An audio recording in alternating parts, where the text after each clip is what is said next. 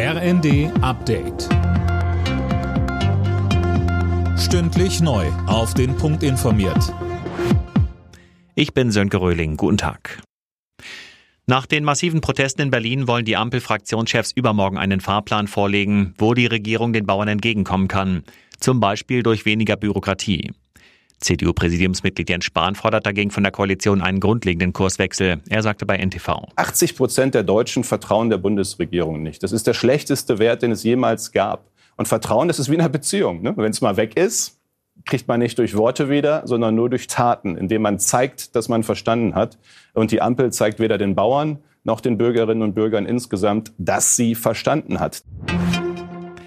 In mehreren Städten in Deutschland hat es wieder Proteste gegen die AfD, die Werteunion und Rechtsextremismus gegeben. Tausende Menschen waren auf der Straße. Fabian Hoffmann mit den Einzelheiten. Demos gab es zum Beispiel in Essen und Rostock. In Leipzig nahmen fast 7000 Menschen an einem Protestzug teil. Bereits am Tag zuvor hatte es Aktionen in Berlin und Potsdam gegeben. Auslöser für die Demos ist ein Geheimtreffen von AfD-Politikern mit bekannten Rechtsextremisten. Dabei ging es um die Vertreibung von Millionen Menschen etwa mit Migrationshintergrund. AfD-Chefin Weidel hat sich inzwischen von ihrem persönlichen Referenten getrennt. Auch er soll bei dem Treffen im November dabei gewesen sein. Die Verzögerungen beim geplanten Klimageld sind nach Ansicht des Verbraucherzentrale Bundesverbands inakzeptabel.